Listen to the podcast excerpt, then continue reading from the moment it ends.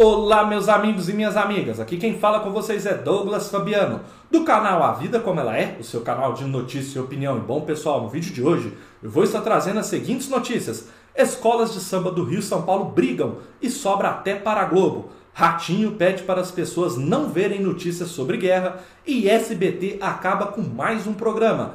Antes de eu aprofundar nas notícias, peço para que você se inscreva no canal, compartilhe esse vídeo e deixe o seu like, pois é muito importante para o nosso trabalho. As escolas de samba do Rio e São Paulo estão se estranhando nos bastidores por causa da mudança na transmissão dos desfiles. As agremiações carioca ainda estão revoltadas porque o evento deste ano, que irá ocorrer em abril, não vai passar para o principal mercado de TV do país. A culpa recai na Liga Paulistana, que exigiu entrar na avenida no mesmo dia e horário. Sobrou para a Globo tentar acalmar os ânimos. A Liga de São Paulo bateu o pé sobre colocar as escolas na avenida nos mesmos dias dos desfiles do Rio, para pressionar a emissora a renovar o direito de transmissão com uma proposta mais vantajosa a partir de 2023. Segundo apurou a reportagem, existe negociação encaminhada entre a Liga de São Paulo e a Globo para a extensão do acordo por mais cinco anos. O segundo motivo foi uma tentativa de impedir que o final do BBB 22 ofuscasse a festa paulistana. A chateação da Liesa, Liga Independente das Escolas de Samba do Rio, que já vinha desde a indefinição das novas datas das apresentações no mês passado, aumentou nessa semana, após a Globo decidir esticar o Big Brother Brasil até 26 de abril. Com isso, nos dias 22 e 23, as datas dos desfiles, o reality estará justamente em sua reta final. A Liesa está colocando a culpa na Liga de São Paulo por pensar mais nos seus interesses do que no carnaval coletivamente. A ideia inicial era de São Paulo desfilar em 20 e 21 de abril, deixando os outros dias do feriado de Tiradentes para agremiações cariocas. Assim, todos teriam transmissão nacional em TV aberta pela Globo. Alguns presidentes de escolas de São Paulo, no entanto, não gostaram de o carnaval paulistano ficar restrito ao Estado. Os patrocinadores direitos, diretos dos desfiles vão perder o alcance nacional que só a TV Globo consegue dar. Com tanta animosidade, tem cabido as, aos interlocutores da Globo acalmar os ânimos. A Globo tem tido que este ano é importante colocar o produto no ar e na avenida. Somente no ano que vem, a discussão sobre uma possível volta à normalidade na transmissão será discutida. Se renovar com a Liga de São Paulo para o Carnaval Paulista, a emissora terá, e poder, terá poder de escolher datas e horários das escolas algo que não tinha até então. Sem carnaval ao vivo para exibir em fevereiro, a Globo vai reprisar o programa Seleção do Samba, que apresentou os sambas enredo das agremiações no ano passado. O show foi comandado por Luiz Roberto e Chico Pinheiro. As afiliadas da Globo vão fazer programas especiais durante as datas da folia, pessoal. Enfim, então assim, há uma grande satisfação aí das escolas de samba, tanto do Rio, de São Paulo, com essa questão, principalmente do carnaval ter ido para abril, mas a grande questão que está pegando é que as duas não se entendem e estão jogando toda a carga de responsabilidade para quem? Para Globo, que vai transmitir. Eu acho que o que impactou mais, pelo que a gente entende aí na reportagem, é a questão da Globo também ter esticado o Big Brother Brasil, a final dele. Porque as escolas de samba entendem que o, Big Brother Brasil vai tirar ali um pouco de audiência, fora que os desfiles vão ser come começar né, a ser transmitidos mais tarde. Na minha modesta opinião, de fato, quem tem que resolver esse caso é a Globo sim, porque a transmissão é exclusiva dela.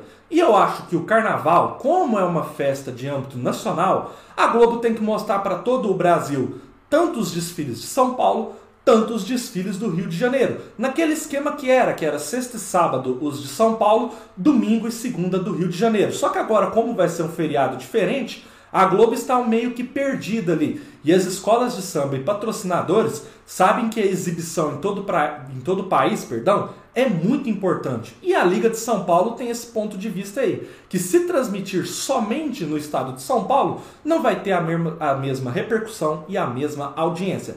Eu quero que vocês deixem nos comentários se vocês assistem o carnaval transmitido para Globo, se vocês é indiferente, se é o carnaval de São Paulo ou do Rio de Janeiro, vocês não se importam, não vê nenhum, ou se vocês preferem os desfiles de São Paulo, ou se vocês preferem os desfiles do Rio de Janeiro. Deixem aí nos comentários, pessoal. O próximo assunto do vídeo, pessoal, é Ratinho pede para pessoas não verem notícias sobre guerra.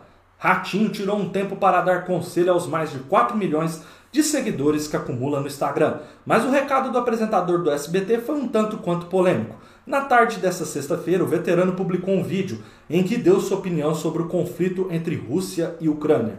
O que nós estamos vendo aí, essa guerra, Rússia e Ucrânia, são jovens que não se odeiam, não se conhecem, se matando e velhos que se odeiam e se conhecem, mas não se matam, começou ele.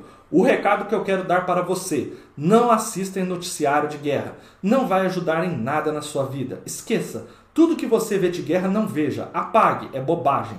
Só vai piorar sua vida, disparou ele se referindo à intensa cobertura que a maior parte das emissoras está fazendo sobre a invasão do leste europeu. No fim do vídeo, Ratinho deixou algumas perguntas para os internautas.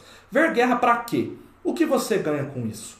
O que vai mudar na sua vida? Se mudar, vai ser para pior, opinou. Já na noite dessa sexta, o funcionário de Silvio Santos surgiu nos stories ironizando o uso de máscara. Eu tô revoltado com esses russos aí. Como é que esses caras vão invadir a Ucrânia sem máscara, sem carteirinha de vacinação? Vocês são muito irresponsáveis. Disse ele, pessoal. Eu quero que vocês comentem bastante aqui o que vocês acham. Você que está me assistindo, meu telespectador, você está acompanhando os noticiários de guerra? Você assiste aí todos os dias? Vale lembrar um dado aqui importante: a Globo News, só para vocês terem noção, ela está em quinto lugar em audiência em todo o Brasil com a cobertura de notícias. Então a Globo News é um canal fechado que já está conseguindo ali figurar entre os cinco mais assistidos do Brasil com essa cobertura de guerra. Mas você, você concorda com o Ratinho? Guerra, Ucrânia e Rússia não vai agregar nada na sua vida, então você pouco se importa com esses noticiários e segue a sua vida normalmente? Ou você não? Você acha que, como brasileiro, por mais que a guerra é do outro lado do mundo,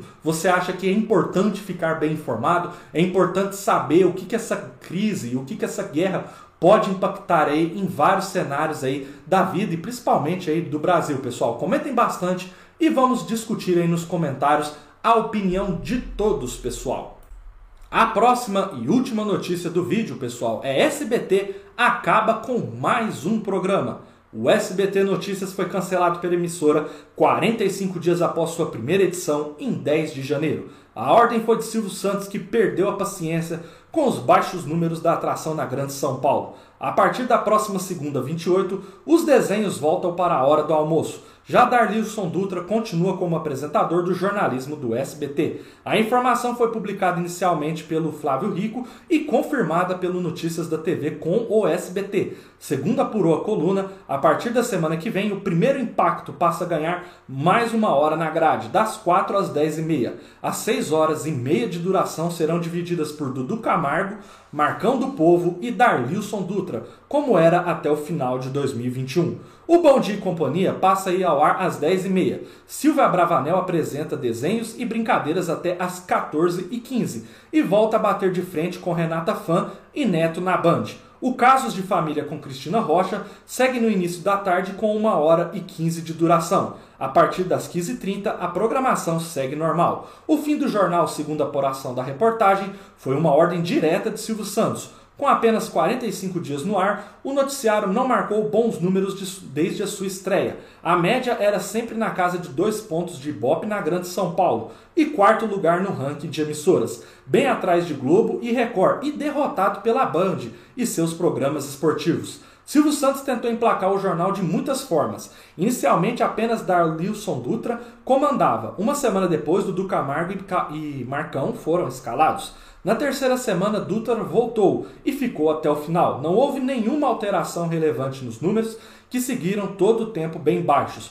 Outro fato feito pelo acionista máximo do SBT foi emular a TV americana. Silvio Santos não queria um conteúdo policial no telejornal, e sim algo mais voltado para prestação de serviços. Sem a cultura de ter jornalismo no horário, o SBT sofreu muito e desistiu da empreitada, pessoal. É uma pena. O SBT Notícias, para minha opinião, era um programa ali ok, um noticiário ok. Com isso é tão ruim, no meu ponto de vista, que o primeiro impacto vai ter aí longas seis horas de duração Então isso aí é um negócio muito importante, o programa vai ser mais alongado e o Bom Dia e Companhia também aí vai ter bastante duração das 10h30 até as 2h15 da, da tarde. É importante aí para as crianças né, que gostam de desenhos animados, vão ter mais tempo aí para assistir. Mas para o público adulto, eu creio aí que possa ser que a migração continue sendo para os outros canais.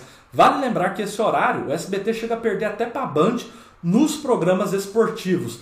E eu acho que os programas esportivos combinam mais ali com a questão do horário do almoço, para as pessoas acompanhar ali as notícias de esporte. Por isso que a Renata Fã e o Neto continuam sempre mantendo ali bons índices de audiência nesse horário. Vamos ver se o primeiro impacto aí com suas longas 6 horas de duração e o Bom Dia e Companhia também com quase 4 horas de duração vão fazer reverter esse cenário do SBT nesse horário. O que, na minha opinião, é muito difícil, pessoal. Mas se vocês quiserem, podem deixar aí nos comentários também o que vocês acharam do fim do SBT Notícias. Espero que vocês tenham gostado do vídeo, continue acompanhando o canal e até a próxima, pessoal!